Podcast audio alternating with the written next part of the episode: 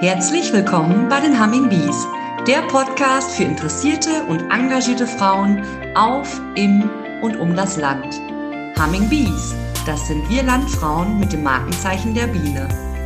Unsere Eigenschaften? Improvisieren, flexibel sein, Verantwortung übernehmen. Wir sind viele mit ebenso bunten Lebensentwürfen. In regelmäßigen Abständen stellen wir euch hier eine Humming Bee mit ihrem Engagement für andere Frauen und die Gemeinschaft insgesamt vor. Herzlich willkommen zu einer neuen Folge der Humming Bees. Ich bin Anja und ich habe ein Bild vor Augen, das ich euch gerne einmal erklären möchte.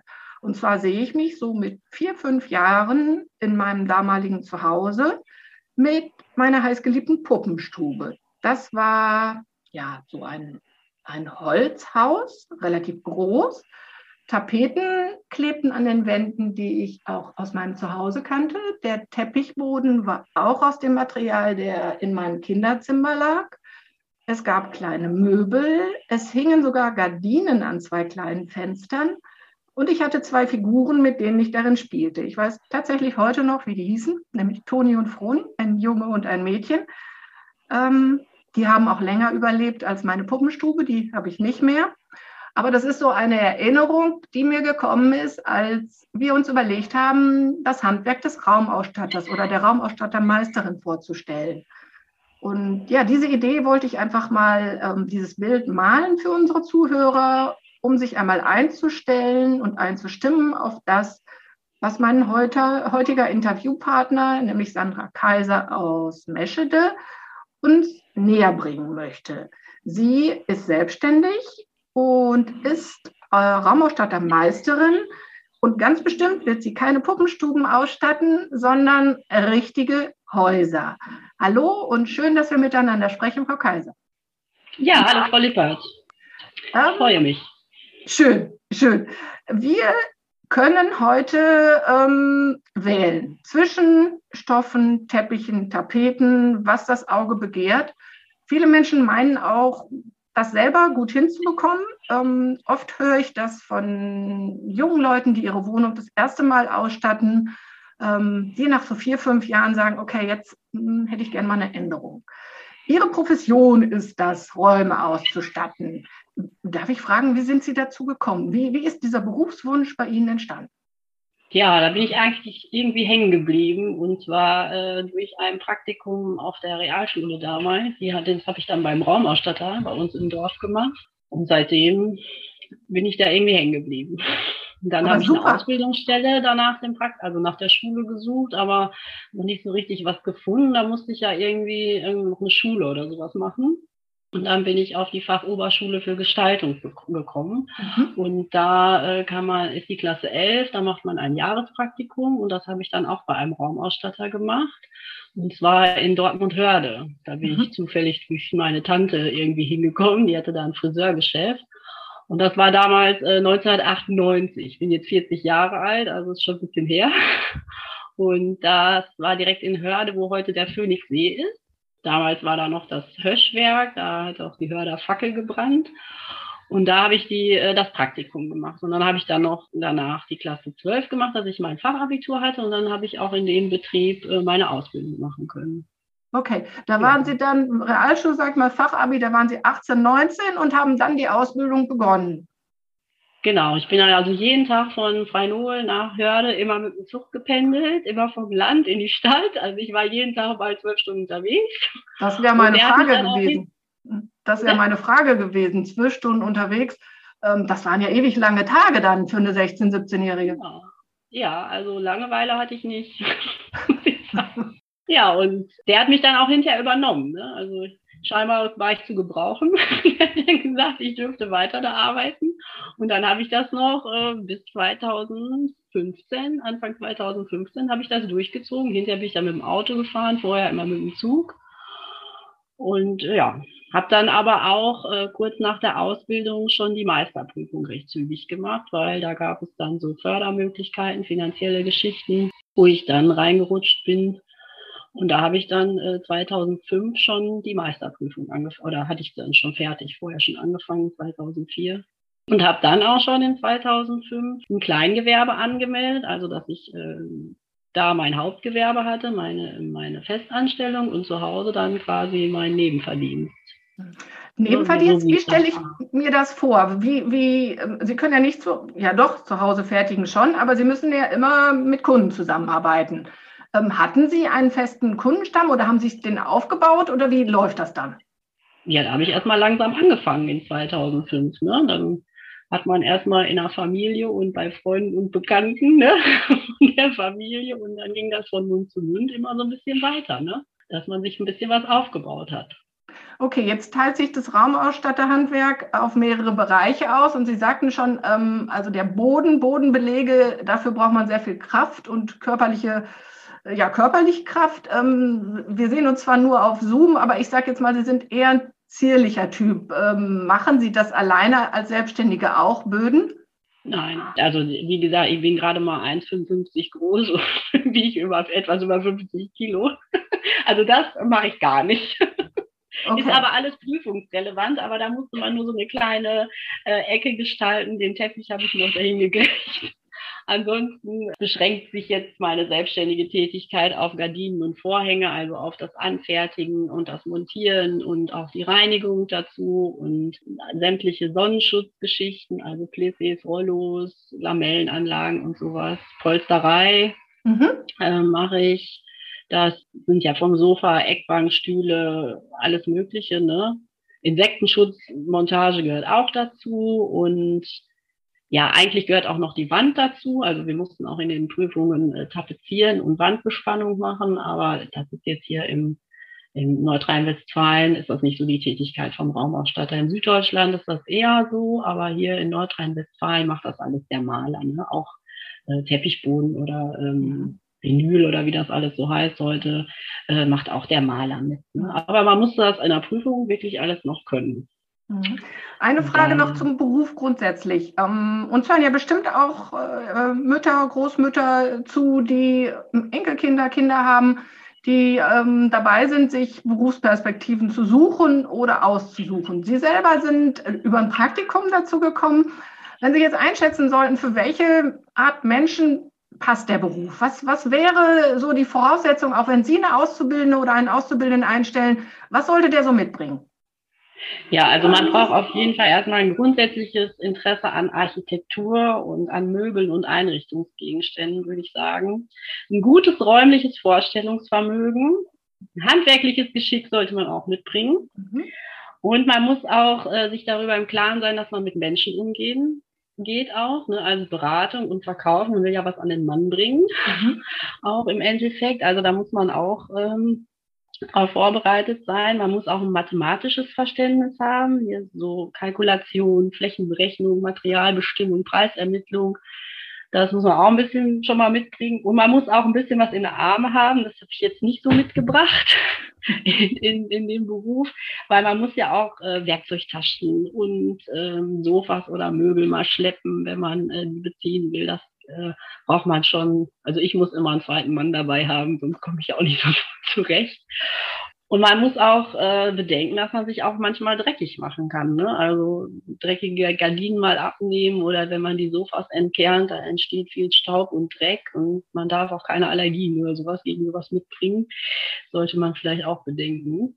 Mhm. Ja, und viele ähm, Auszubildenden, die ich so kennengelernt habe oder wenn man so, so fragt, wie stellt sich das beim Raumerstatter denn vor? Ja, da sitzt man und man äh, gestaltet Räume am Computer und dann geht man zum Kunden und kommt mit der ganzen Musterkataloge dahin und der kann sich das dann da, dann präsentiert man dem das und der nimmt das dann auch so. Aber das ist ja nicht so. Ne? Also der Raumausstatter, der geht ja zum Kunden hin, der hat, der hat schon sein Haus und seine Wohnung und seine Möbel und der möchte zum Beispiel jetzt nur die Gardinen neu haben. Ne? Dann berät man den ja jetzt nur vor Ort, was zu seinen Möbeln und zu seiner restlichen Einrichtung schon so passt. Und man näht die dann und hängt die dann auf und dann geht man wieder. Ne? Mhm.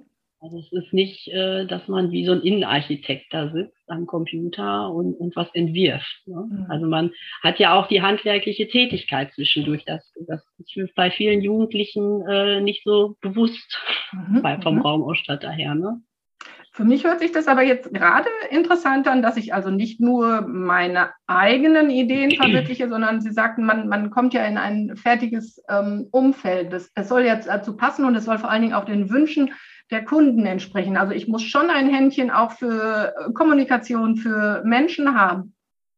Ganz genau. Also man muss die, die Einrichtung sehen, in denen, in denen beraten können.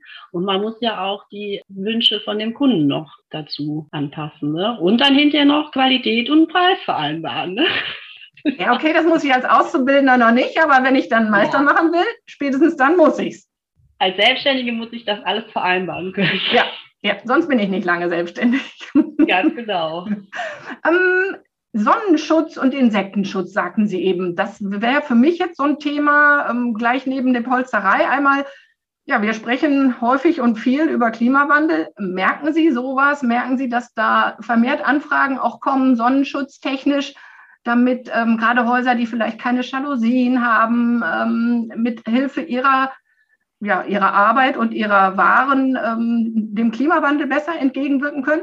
Ähm, in, der, in dem Bereich eigentlich weniger. Klar will der Kunde einen Licht- und Sonnenschutz haben, um dass es einfach nicht so heiß im Haus wird oder dass man halt nicht gesehen wird. Es gibt auch so ähm, PC-Anlagen, die extra dafür da sind, dass es nicht so heiß im Raum wird und auch die Heizungsluft im Winter nicht so nach draußen geht. Oder es gibt auch so Thermovorhänge, die man sich vor die Haustür hängen kann. Aber das ist eigentlich eher weniger. Ich stelle das eigentlich äh, eher in den Bereich von Polsterei fest, dass ähm, hier und da schon mal der Kunde sagt, ich lasse was aufarbeiten, um es nicht wegzuschmeißen. Oder weil die gute Qualität, die ich früher gekriegt habe, die kriege ich heute nicht mehr. Ne? Zum Beispiel jetzt Stühle, die Massivholz sind, wo nichts dran ist, die vielleicht ein bisschen geleimt werden müssten, aber das Polster halt durchgemessen und der Stoff äh, kaputt ist. Ne? Dass dann schon eher der Kunde sagt, ich äh, lasse das aufarbeiten. Ne? Ja. Und damit eher die Umwelt schont, sage ich mal, indem man es nicht wegschmeißt. Ne? Ja, ja, auf jeden Fall, auf jeden Fall. Nachhaltigkeit ist da ein großes Thema und ähm, auch Ihr Interesse zu sagen, wir, wir wollen keine Wegwerfgesellschaft sein. Wir können alle in große Möbelhäuser gehen und für relativ kleines Geld neue Möbel kaufen, aber das ist äh, gar nicht ihr Wunsch und natürlich auch gar nicht ihre Profession. Da geht es um hochwertigere Möbel, die sie aufarbeiten. Ja, auf jeden Fall. Ich war letzte Woche war ich noch bei einer ehemaligen Schulkollegin. Die Mutter rief mich an. Ich hatte mich aber erst nicht zu erkennen gegeben, dass ich mit ihrer Tochter in der Schule war. Die haben hier in Meschede ein Gutshaus. Und so bin ich jetzt auch mal in dieses Gutshaus reingekommen. Und die hatten natürlich alles so alte Stilmöbel, Biedermeier und sowas. Ne? Das äh, andere Leute würden sagen, ist Müll, kann weg, ne? weil Bein war abgebrochen und, und äh, Federn waren durch und Gurte und staubig und dreckig. Ne? Ich sage, nee, nee, ich sage, das nehmen wir mal alles schön mit und das arbeiten wir wieder auf, weil die Möbel haben ja einfach Charakter. Ne? Das kriegt man ja heute nicht mehr. Und das passt zu dem Ambiente da, zu dem Gutshaus, passt das genau dahin ne? und das muss aufgearbeitet werden. Das kann man nicht wegschmeißen. Ne? Also wenn die das an die Straße gestellt hätten und ich wäre zufällig vorbeigekommen, dann hätte ich das aufgeladen und wäre dann mit nach Hause gefahren. das kann ich sehr gut verstehen. Ich habe eine Anzeige von Ihnen gesehen, ähm, da war Überschrift äh, Spiegel der Persönlichkeiten, Spiegel der, ja, der, der Persönlichkeit. So arbeiten Sie ähm, mit Ihren Materialien. Also äh, vorhandene Möbel müssen nicht ausgetauscht werden, sondern sie werden so neu gestaltet, dass sie zu den Personen passen, aber auch in das Umfeld passen finde das ein sehr, sehr schönes Bild. Also ich erinnere mich eben, wie gesagt, an meine Puppenstube und das war so ein heimeliges Gefühl, dass die Tapeten da hingen, die auch in meinem Kinderzimmer waren oder auch ja der, der Teppich wieder zu erkennen war. Sie sagen, äh, diese Möbel transportieren auch etwas. Entweder sind sie geerbt oder sie bedeuten dem Besitzern etwas. Und sie sollen wieder so restauriert werden, ja, dass ähm, sie normal mitgenutzt werden können, aber trotzdem ja die, die, das Leben, äh, die Persönlichkeit des Besitzers spiegeln können. Ja, das sehe ich ja jetzt auch zum Beispiel bei den Landfrauen. Ne? Die haben die, die alten Bauernhäuser und die, äh, die Möbel von, von Oma und Opa und so weiter. Äh, das kann man ja nicht wegschmeißen. Ne? Also finde ich, da sollten ja auch die Traditionen äh, erhalten bleiben und, und die, die ganzen Erbstücke. Und äh, auch die melden sich bei mir, dass das aufgearbeitet werden muss ne? und dass die das auch nutzen. Ja, sehr schön, sehr schön. Sie haben ja sicherlich dann ähm, Lieferanten an der Hand, die, die spezielle Polsterstoffe liefern. Oder muss ich mir als Kunde einen Polsterstoff irgendwo vorher besorgen? Nein. Ne? Nein, nein. Also wenn, wenn Sie mich anrufen würden und sagen, ich brauche Gardinen oder wir wollen mein Sofa beziehen und so weiter, dann komme ich vor Ort äh, zu Ihnen nach Hause. Ich habe die ganzen Muster dabei, die Musterbücher, wo die ganzen Stoffproben drin sind, weil ich jetzt auch kein Ladenlokal habe. Ne? Andere Raumausstatter, die haben ein Ladenlokal, da kann man hingehen und sich das da auch vor Ort angucken. Aber ich sage auch immer, eigentlich muss der Raumausstatter sowieso nochmal zu dem Kunden mit den ganzen Stoffmustern, damit man das zu Hause auch anhalten kann. Ne? Da ist das Licht anders. Und ich sage auch immer, lassen Sie es nochmal zwei, drei Tage bei Ihnen Heute Abend ist äh, die, die, die Lampe an, ne? da ist, hat man schon wieder künstliches Licht. Morgen ist ähm, wieder das natürliche Licht da. Gucken Sie sich das ruhig dann nochmal in Ruhe an und dann äh, bestellen wir das erst. Ne? Aber der Kunde braucht sich da jetzt nicht ähm, irgendwo im Internet oder so Stoffe bestellen oder auf irgendwelche Stoffmärkte zu fahren. Weil im Internet, äh, da sieht man das ja auch nur auf so einem kleinen Bildchen. Ne? Man kann es nicht anfassen. Die Farbe, ähm, die kommt da nicht richtig raus. Also dann, wenn ich mit meinen Mustern komme, denke ich, ist die Auswahl da schon besser. Das spricht dafür, auf jeden Fall auch was, was Qualität von Stoffen angeht. Wenn ich investiere in einen neuen Bezug, dann soll der bitteschön nicht nach zwei Jahren äh, so durchgesessen sein oder so dünn sein, dass ich sofort wieder beziehen muss. Und ich denke, das ist auch eine ganz andere Qualität, die Sie dann beziehen. Ja, das auf jeden Fall. Und was da auch zum Beispiel bei Gardinen anders ist, als wenn man jetzt hier im Baumarkt und wie die ganzen Einrichtungshäuser heißen, diese billig Einrichtungshäuser, ähm, das ist ja alles auch nicht so auf Maß. Ne? Dann nehmen die Leute das teilweise aus dem Paket, hängen das sofort ans Fenster und man sieht noch die Knicke von, von der Verpackung. Ne? Ist noch nicht mal drüber gebügelt worden.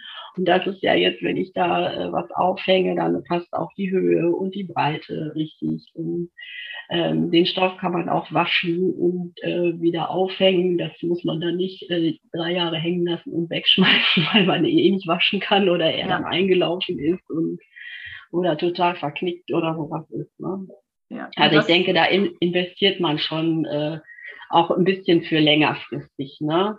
Früher war das ja auch so, man kaufte die Sachen fürs Leben. Ne? Das ja. ist ja heute total äh, out. Ne? Man, die Jüngeren denken vielleicht für die nächsten zwei Jahre in ihrer Einrichtung und die Älteren vielleicht schon mal für zehn Jahre, weil sich das Ganze ja auch verändert hat, das, das Wohnen. Ne? Also äh, die, die Kinder ziehen ja auch aus und die Eltern sitzen zum Beispiel mit ihrem großen Haus alleine, das wäre früher nicht in, Frage gekommen. Ne? Dann äh, hätte einer da, wäre da wohnen geblieben von den Kindern. Und heute verkaufen die Älteren ja auch schon mal eher ihr Haus ne? und ziehen in eine kleinere Wohnung. Ne? Dann sagen die auch nicht mehr, ich schaffe mir was für, für die Ewigkeit an. Eine Frage habe ich dann noch, und zwar gerade ja, die aktuelle Lage, wie sie ja so schön heißt, seit zwei Jahren aktuell. Viele meiner Bekannten haben investiert in ihren Eigentum, aber auch in Mietwohnungen, in ihre Gärten. Ist das ein Trend, den Sie auch bemerken? Ja, es war auf jeden Fall, äh, Corona-Jahr war auch Raumausstatterjahre.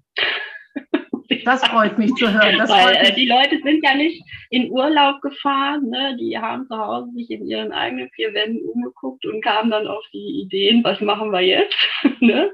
Sie konnten ja, waren ja eigentlich angebunden, zu Hause zu bleiben ne? und haben dann Ideen, Ideen entwickelt und einfach angefangen und dann kam auch der Raumausstatter ins Spiel. Ne? Und vor allen Dingen, viele Leute haben auch so ein bisschen Angst, dass das Geld, es wird ja eigentlich immer weniger wert. Ja. Und äh, die wollen das irgendwie investieren in ihr Eigentum. Ne? Sehr schön. Also das hört sich doch so an, als wenn da auch eine Zukunft besteht und Sie auch mit einer, ein, einem Fraubetrieb ähm, durchaus eine Nische haben, äh, die Sie da belegen können. Ja, das hoffe ich, dass es weiter so anhält, auch wenn Corona jetzt abgeschafft werden sollte. sag ich mal, dass es auch anhält noch für den Raumausstatter. Allgemein ist es für den Raumausstatter eher schlechter geworden. Es haben immer mehr Betriebe auch zugemacht. Aber da denke ich schon, dass ich dann dabei bleiben kann, weil ich habe mir jetzt einen Namen gemacht, so ungefähr. Ja, dann äh, sagen wir das doch einfach mal. Sie finde ich unter Raumkreation Sandra Kaiser. Ja, man findet mich im Internet, ne, www.raumkreation-kaiser.de oder man kann, da steht auch meine Telefonnummer, da kann man mich anrufen oder eine E-Mail schicken. Ja, und wir sind in Freinol, in Meschede Freinol. Mein Mann, ich sage jetzt wir gerade, weil mein Mann, der unterstützt mich noch ein bisschen. Wenn wir Gardinenstangen oder sowas anbringen, dann fährt er meistens mit. Der hilft mir dann beim Bohren und Anhalten und so weiter. Und ja, wie gesagt, wenn ich dann auch mal ein Sofa zu schleppen habe, dann muss mir der auch schon mal helfen. Meine Eltern helfen mir auch so ein bisschen ähm, noch. Die nehmen dann schon mal die Ware an und äh, machen so Kleinigkeiten schon mal dabei. dabei ne? Generationenübergreifendes kleines Unternehmen, auf jeden ja, Fall. Ich versuche jetzt meine Tochter, die ist jetzt sechs, die versuche jetzt ein bisschen anzulernen. sie ist schon sehr kreativ. Also. Da kommen wir wieder auf mein Puppenhaus. ja, also vielleicht, äh, aber ich glaube, sie machen noch irgendwie was anderes demnächst. sie mal nicht abhalten. Ich will sie mal nicht beeinflussen. Ja, mit sechs hat sie ja noch viel Zeit für Entwicklung. Ja, auf jeden Fall. Ne? Ich bedanke mich sehr, dass wir einmal Einblicke nehmen konnten in Ihren Beruf, in Ihr Handwerk. Mir war nicht bewusst, ähm, dass ja so viel Handarbeit auch darin steckt und dass also durchaus auch diese, dieses räumliche Vorstellen ähm, da sein muss als Grundvoraussetzung. Das mag man ja im, im 2D oder am Computer hinbekommen, aber das ist sicherlich eine ganz andere Herausforderung, das in, in Wohnräume von Kunden zu transportieren. Und ich finde, das haben Sie uns gerade sehr, sehr schön erklärt. Das konnte man sehr bildlich vor Augen sehen, dass es Sinn macht, eine Fachfrau, einen Fachmann vor Ort da zu haben, der weiß, was er tut und was er auch mit den Räumen anfangen. Ich bedanke mich sehr für das Gespräch. Ja, gerne. Darf ich noch zum Schluss eine Sache sagen? Natürlich. Äh, was jetzt das Schönste am Raumausstatter sein ist, wollte ich noch gesagt ja, haben. Ja, ja, sehr schön. Warum ich das jetzt eigentlich alles mache, was mich motiviert. und zwar, wenn man beim Kunden ist und man hat äh, die Gardinen oder aufgehängt oder das Polstermöbel zurückgebracht und er ist zufrieden und er lobt einen dann auch noch und er erzählt auch noch weiter und äh, schickt noch andere Leute zu mir und äh, ruft auch weiterhin an und hat neue Sachen für mich. Das äh, motiviert mich wieder für den nächsten Kunden und das ist eigentlich das Schönste daran, wenn alles passt und alle zufrieden sind. Sehr schön. Sehr, so soll das sein, die, die Motivation aus dem Beruf. Dafür braucht man bestimmt eine gewisse Persönlichkeit, denke ich mal, und auch eine, eine Liebe zum, ja, zum Umgang mit Menschen. Aber das freut mich, dass Sie das gefunden haben in Ihrer Profession, weil ähm, ich denke, nur so macht Beruf auch wirklich Spaß und man ist fähig, das äh, durchzuhalten. Wenn man verknautscht irgendwo hingeht und denkt, ach, ist mir eigentlich egal, dann hält man das, glaube ich, nicht lange durch, in so einem Beruf zu arbeiten. Das stimmt. Ja, schön. Ich danke Ihnen vielmals für das Schlusswort. Wir freuen uns sehr, wenn ihr wieder reinhört bei den Humming Bees, der Podcast für engagierte Frauen. Wenn ihr mehr über die Aktivitäten der Landfrauen wissen wollt, informiert euch auf der Homepage des Westfälisch-Lippischen Landfrauenverbandes unter www.wllv.de.